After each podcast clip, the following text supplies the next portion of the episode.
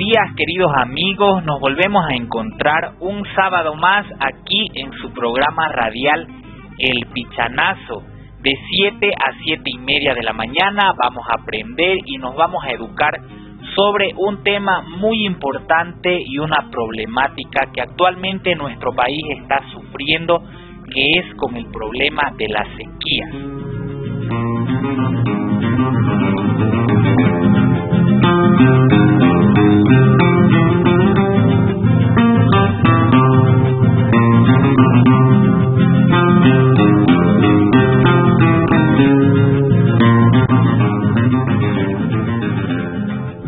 Este es nuestro programa número 20.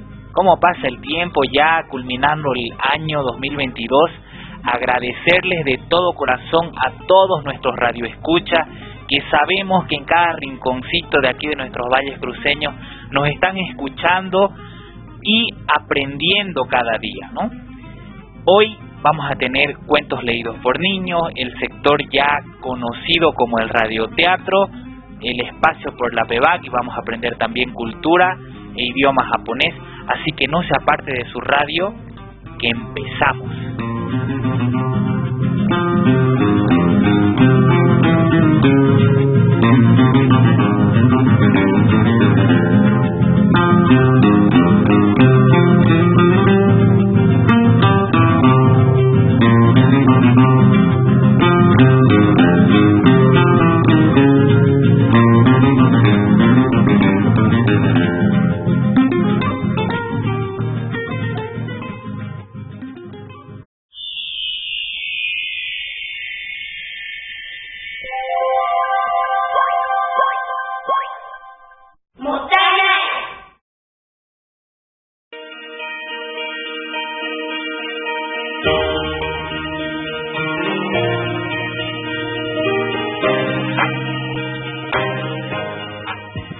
La oficina de Bifar se encuentra la tienda Motainai. Usted puede pasar y adquirir diferentes productos ecológicos. Se encuentran cepillos de bambú, cubiertos de bambú, bombillas y cotonetes de bambú, puff de llantas que son asientos hechos con llantas, macetas de llantas, jabones ecológicos que se hacen con aceites usados y lavavajillas ecológicos. Esto lo hacemos con la intención de concientizar a todas las personas de que nuestros residuos pueden ser reutilizados y darles una finalidad y que no lleguen al botadero. El dinero recaudado será destinado para actividades de comité de reciclaje en los barrios.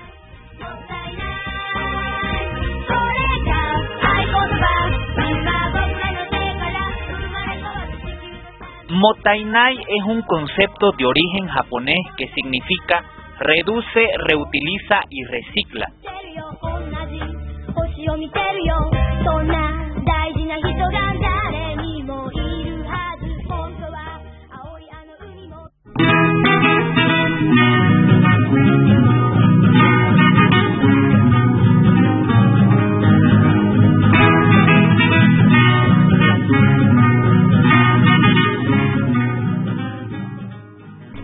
Había llegado al, al pueblo un hombre, hacia ya varios meses.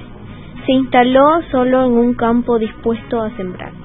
Nadie lo conocía demasiado, y no porque el hombre no quisiera, sino porque muchas veces la gente no se tomaba el tiempo para conocer al otro. A todos les parecía un ser extraño. Había llegado en la peor época, la sequía se había instalado y y parecía no querer irse. Todos se preguntaban por qué y para qué sembraba ese desconocido si ya nada crecía. Al hombre no le importaba, día a día y a pesar de la falta de lluvia, él sembraba. El resto del pueblo no. Esperaban a que el clima mejorase para hacerlo. Todos se quejaban, se preocupaban por ese presente adverso y un futuro incierto. Sin embargo, el hombre parecía no meterle al presente ni al futuro. Sembraba y mientras lo hacía entonaba dulces melodías. Todos llegaron a creer que estaba loco. que no tenía sentido alguno de la realidad y mientras los comentarios sobre el loco de la sequía inundaban el pueblo, el hombre cantaba y sembraba. Cierto día, un niño, cansado de escuchar a sus padres criticar al forastero, decidió hablar con él. Todos dicen que están locos, le dijo el niño con la sinceridad e inocencia que solo la niñez permite. El hombre lo miró y si bien sabía perfectamente el por qué, le preguntó, ¿tú sabes por qué? Porque mientras siembras y siembras a pesar de la sequía, nadie entiende por qué lo o para qué lo haces si nada crecerá, respondió el pequeño. Yo amo sembrar, es lo que sé hacer, he nacido para eso. Si solo siembro para cuando el clima es favorable, ¿qué mérito tienes? Que seguro crecerá lo que has sembrado y no perderás tiempo y semillas, respondió el niño con la sinceridad de antes. Mira, pequeño, dijo el hombre, yo siempre siembro, pues para eso he nacido. Y si no sembrase, no sería yo. Aún sin lluvia, yo necesito sembrar, porque sé que, a pesar de la falta de agua, algo luego crecerá. Créeme, yo siempre siembro mis semillas. Las del trabajo honrado, las de la esperanza, las del esfuerzo. Y sé que más allá de todo, algún día mi esfuerzo dará sus frutos. El niño, en la sabiduría propia de la infancia, entendió que ese hombre de loco no tenía nada o que, en todo caso, era mejor contagiarse de esa locura que vivir con la contadura que veía todos en los demás. Llegó a su casa, tomó unas cuantas semillas y comenzó a sembrar.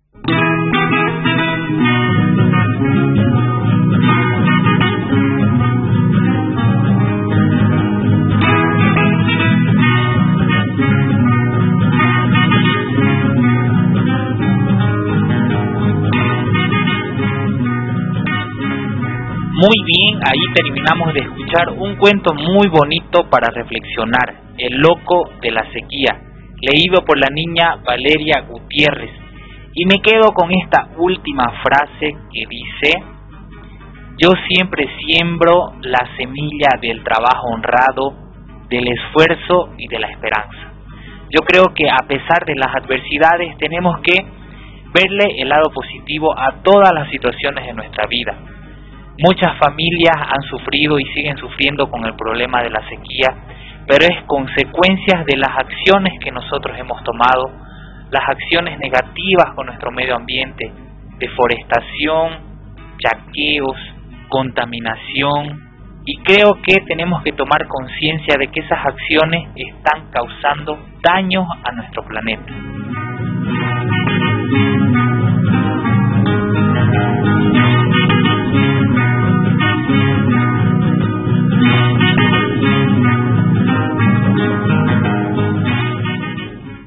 Para entender un poco mejor sobre esta problemática ambiental de la sequía en nuestro país y a nivel mundial, vamos a hablar un poco sobre las clases de sequías que existen. Sequía meteorológica. Este tipo de sequía se debe a la ausencia o escasez de precipitaciones durante un periodo determinado. Esto quiere decir que deja de llover en alguna zona del país. La sequía agrícola que esta sequía lo hemos sufrido mucho aquí en nuestros valles cruceños. Este tipo de sequía afecta más a los cultivos y puede ser debido a una ausencia de lluvia o a una actividad agrícola mal planificada. Hay muchas familias también que deciden sembrar en temporadas donde la sequía es demasiado y por eso también no se tienen resultados en una producción agrícola. La sequía hidrológica este tipo de sequía se produce cuando las reservas de agua de la zona están por debajo de la media. Se puede deber a la falta de lluvia o a la inadecuada actividad humana. Y este tipo de sequía también aquí en nuestra ciudad de Valle Grande y en varios municipios de los valles lo hemos sufrido y lo estamos sufriendo. ¿Por qué? Porque ha disminuido el caudal que nos llega hasta nuestros domicilios. Han estado cortando por determinadas horas también y es por la falta de agua que hay en las tomas de agua que nos llega hasta la ciudad de Valle Grande. Debemos concientizarnos y siempre no me voy a cansar de decirlo, debemos cambiar nuestros hábitos de solo destrucción.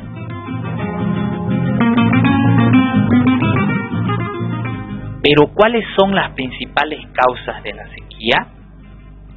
La ausencia o escasez de lluvia, sobre todo durante las épocas que le corresponden, por lo que el agua es escasa.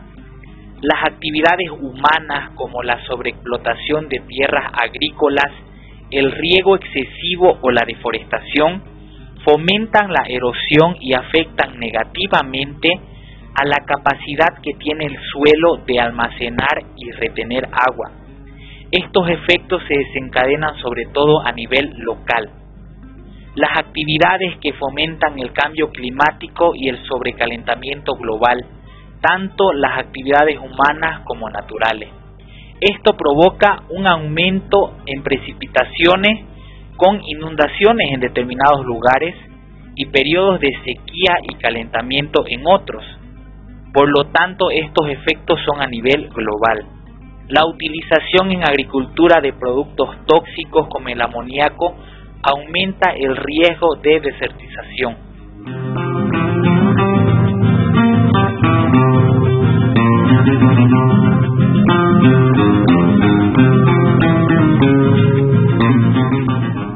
Más adelante vamos a estar hablando sobre cuáles son las consecuencias de la sequía.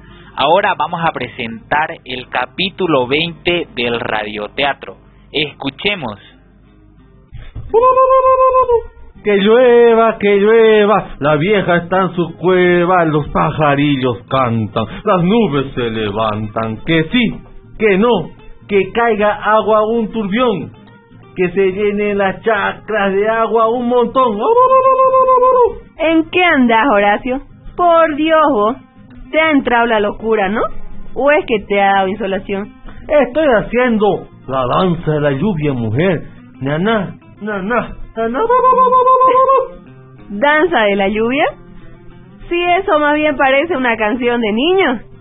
Es verdad, don Horacio. Esa es una ronda infantil. No creo que sea la danza de la lluvia.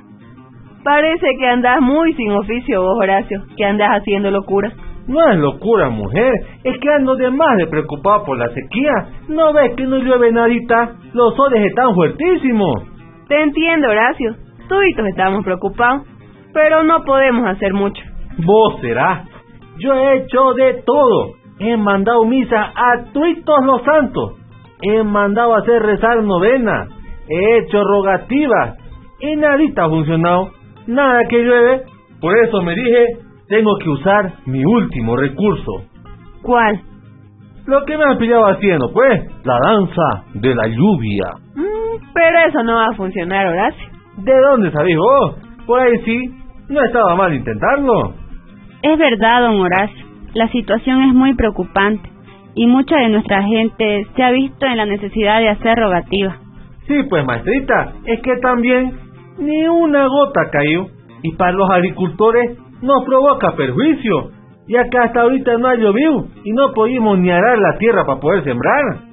La verdad que este año se ha sentido más que nunca la sequía, perjudicando a muchos. Hasta agua para tomar no estaba viendo. Por ejemplo, en Valle Grande, la cooperativa se ha visto en la obligación de activar su plan de contingencia, cortando el agua en horas determinadas para racionar el consumo. Y estoy seguro que no ha faltado la gente que no entiende y se anda enojando y reclamando. Sí, pues, para culpar son número uno. Eso es verdad. Solo en algunas horas había agua. Recuerdo que un año realmente faltó enormemente el agua, que la población se vio en la necesidad de traer agua en cisterna y repartir en balde, como en los años 70. Oiga, qué grave, maestrita. Y esto se debe a la contaminación, ¿no? Por todos los cambios climáticos que estamos viviendo. Así es, doña Cleos. Por eso es que tenemos que seguir creando conciencia del cuidado de nuestros bosques y biodiversidad. Pero en este tipo de situaciones se debe tener un uso consciente del agua. ¿Cómo es eso? Usar el agua para lo necesario, como ser para beber, cocinar, asearse y no derrocharlo, porque algunos viendo que no hay mucha agua se ponen a lavar sus movilidades con manguera o incluso sus mismos patios y demás. Esa es la pura verdad. Oiga, maestrita, ¿y usted sabe qué medidas de racionalización podríamos tomar en caso de sequía? Hay algunas medidas, don Horacio. Yo sé algunas. Si quiere se las puedo mencionar. Si me hace favor, maestrita. Con mucho gusto. Las podemos dividir por áreas de nuestra casa. Eso sí que se escucha interesante. En el baño. Revise periódicamente que el flotador esté funcionando correctamente, que el agua no se fugue por el rebosadero y que la tapa selle bien. En el caso de la limpieza personal, tome su baño diario de 5 a 10 minutos máximo y cierre la llave mientras se enjabona. Maestrita, ¿y para regar mis plantitas qué puedo hacer? ¿No regarla para no desperdiciar agua? Pero tampoco quiero que se muera. Nunca se pediría eso, doña Clos, porque también son seres vivos y las plantitas ayudan al medio ambiente. En el caso de jardín y planta, seleccione plantas de la región, ya que consumen menos agua y son de raíces profundas. El riego de plantas y jardines hágalo después de las 8 de la noche, así gastará menos agua, ya que retienen mayor humedad. Riegue el jardín una vez por semana y con agua de reuso, como la utilizada para enjuagar la ropa. Cuando realice la limpieza en casa, enjabone sus platos en una sola tanda, no de uno en uno, así ahorrará hasta 25 litros de agua por enjuague. Retire los restos de comida y grasa antes de lavar sus trastes. Así empleará menos tiempo en esta actividad y ahorrará más agua. No los quite a chorro de agua. Utilice jabones y limpiadores amigables con el medio ambiente y de preferencia úselos en baja cantidad con agua. Evite aplicarlos de forma directa. Cuando use su lavandería, utilice cargas completas en el caso de la lavadora, ya que representan gastos de agua, luz y detergente. Utilice las cantidades de detergente o suavizantes que marca el fabricante. Lea las instrucciones. Así ahorrará agua. Si lava a mano, no tire el agua de primer enjuague. Le servirá para enjuagar otra cantidad de ropa. ¿Y para lavar el auto, maestrita? Para el lavado de auto, utilice un balde y productos ecológicos. El uso de manguera desperdicia mucha agua, además que repercute en sus bolsillos. Eso es cierto, maestrita. ¿Y para darle agua a mis animalitos, qué puedo hacer? Es recomendable comprar bebederos de plástico o construirse bebederos de cemento, ya que estos almacenan muy bien el agua. Nuestra gente está muy acostumbrada a los pozos o lagunas, pero estas son hechas en tierra directa, lo que provoca que el agua resuma en gran cantidad cada día, haciendo que en semanas se seque y se pierda el agua. Y hay algunas personas que llenan sus pozos directamente del grifo y no de las lluvias. Elay, eso es verdad, hasta yo lo hice. Muchas gracias por esos consejos, maestrita. Ahora mismo me voy a construir mi bebedero de cemento para dar agua a mis animalitos y así no derrochar agua. Peor en estas épocas de sequía. Es lo mejor, don Horacio. Maestrita, y creo que en estas épocas es necesario hacer campañas de concientización sobre el uso racional del agua, ¿no? ¿O usted qué opina? Sí, doña Clof, es muy necesario. Es por eso que me he propuesto para el próximo año realizar con los niños campañas del uso racional del agua y así crear conciencia en nuestra gente para afrontar de buena manera esta situación. Si necesita ayuda, maestrita, estamos a su servicio. Muchas gracias, don Horacio. El aire empezó a tronar y se está nublando. Sí, va a llover después de tanto tiempo. Parece que va a funcionar tu danza de la lluvia, Horacio. Viste, si te he dicho, mujer, tenías que usar mi último recurso. Parece que te voy a ayudar con tu danza, para que llueva de una vez. Todos vamos a tener que aprender para hacer que llueva. Bueno, don Horacio y doña Cleof, yo miré nomás. No quiero mojarme. Además que quiero agarrar agua de la lluvia para regar mis plantas. Fue un gusto verlo. Hasta luego. Hasta luego, maestrita. Nosotros también agarraremos agua de la lluvia en el tanque. A ver, enséñame. ¿Cómo era tu canción? A ver, primero estire su pico y haga. Eso, ay, qué linda soy mi mujercita. Ahora dice: ¡Que llueva, que llueva! La vieja está en su cueva. Pajarillo canta.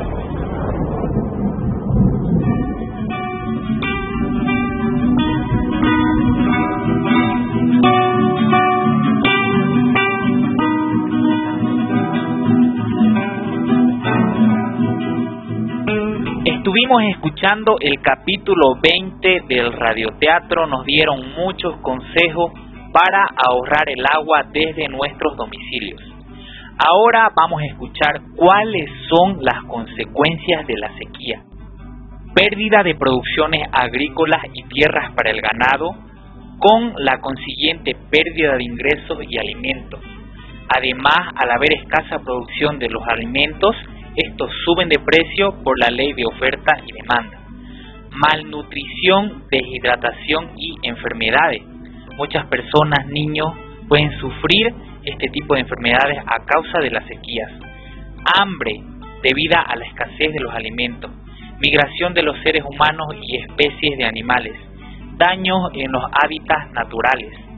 Pérdida de la biodiversidad o lo que es la reducción e incluso la extinción de especies vegetales y animales, tormentas de polvo por la desertificación y erosión, inestabilidad mundial que puede desembocar en conflictos y guerras por los recursos naturales y menor oferta de alimentos en el mercado. Son muchas consecuencias negativas que causan las sequías. El agua es de vital importancia para el planeta y para el ser humano cuidemos el agua, cuidemos nuestro planeta porque las consecuencias de la sequía son negativas y en muchos casos son devastadoras. Ahora damos el espacio a la plataforma boliviana de acción frente al cambio climático. Sequía en Bolivia.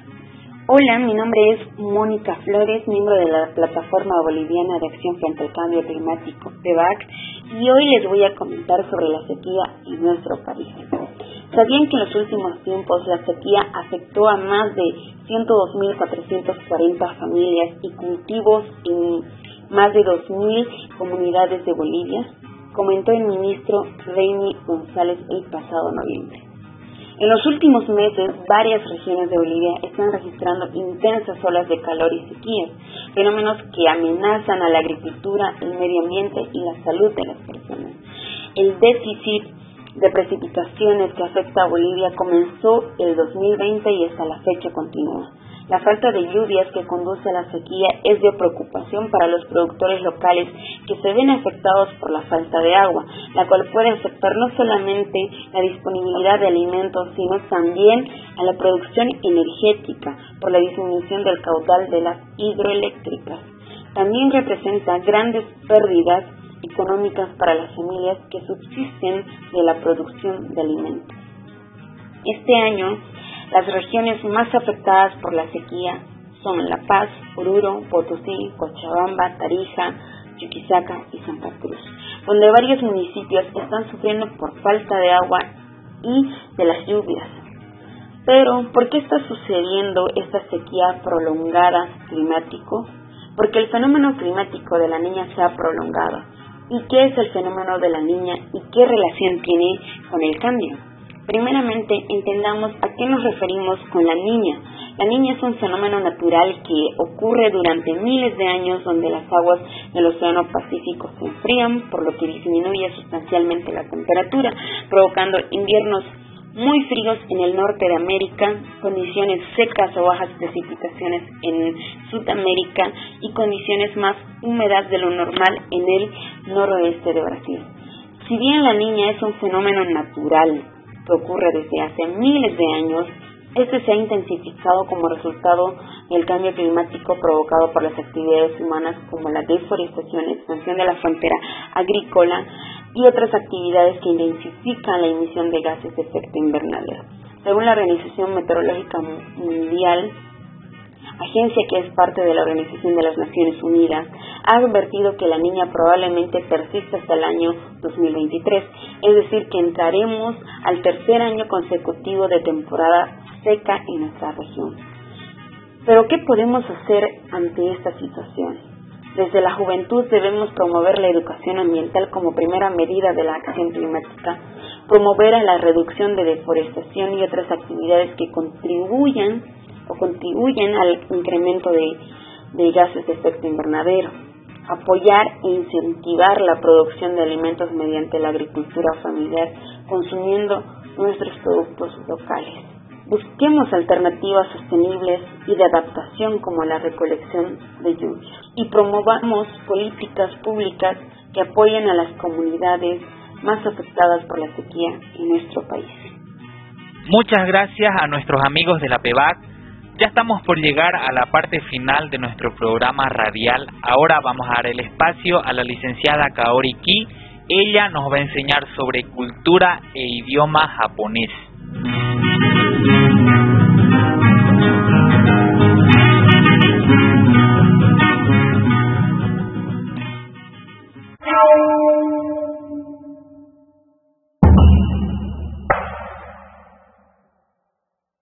Konnichiwa, ¿o genki desu ka?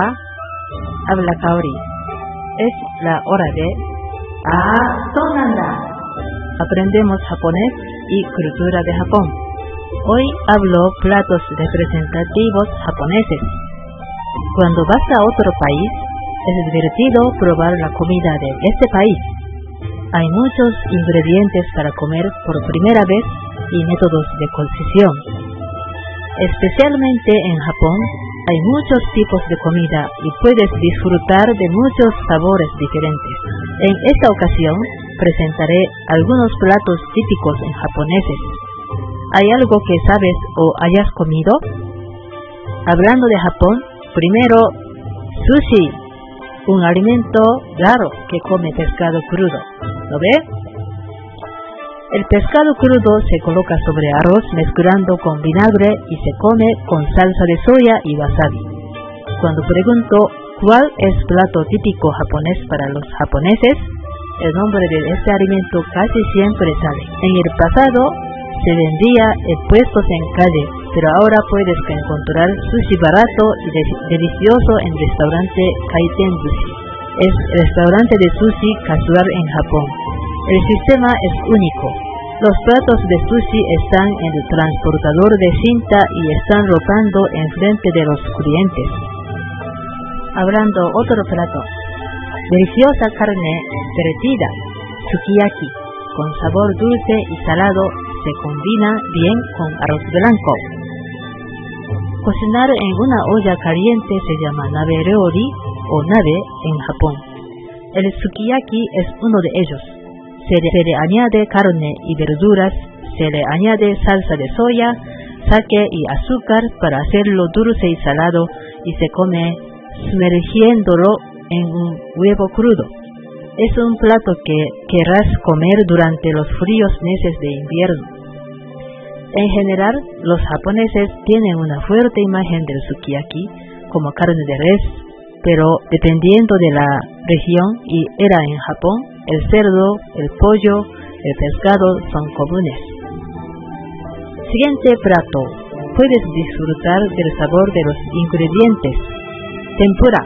Los camarones, el pescado y las verduras se sumergen en un rebozado de harina y huevos se fríen en aceite. Se come con salsa o sal los japoneses son más particulares sobre cómo servir tempura que cómo prepararla. Colocar los camarones encima de las otras verduras hará que se vea mejor. Además, la tempura recién hecha tiene una gran textura, así que cómela mientras aún está caliente, crocante. Otro plato, estos son fideos japoneses, udon y soba. Fideos japoneses, udon está hecho de harina de trigo y soba está hecho de harina de trigo saraceno. Ambos se pueden comer fríos o calientes según la temporada. También puede disfrutar del sabor de soba comiéndolo como zaru soba. Cuando pides zaru soba, viene con sobayu, el caldo en el que se hierve el soba. Sobayu es nutritivo, así que puedes beberlo tal cual o puedes mezclar la sopa espesa después de comer soba con sobayu y beberla. La única advertencia es que las personas con alergias al trigo saraceno tienen más probabilidades de experimentar síntomas más graves que otras alergias si comes o huelen el trigo sarrano. Aquellos que ven soba por primera vez necesita entender eso. Aparte de platos típicos de Japón, hay una comida favorita mía que se llama gyudon. Gyudon, a menudo traducido como bol de ternera, es un plato de la cocina japonesa que consiste en un cuenco de arroz cubierto con carne de ternera picada y cebollas previamente remojadas en una salsa dulce aderezada con salsa de soya y mirin. El lugar donde yo trabajaba en Japón había sukiya cerca de oficinas, así que iba a comer, es que es muy, muy económico y rápido. Un gyudon normal puede comer más o menos en 23 bolivianos. Cuando pide, menos de 30 segundos, mesero trae el gyudon pedido. Es muy, muy rápido. Extraño mucho comer gyudon. Bueno, eso sería todo por hoy. Me despido. Sayonara. Yamata. Bueno,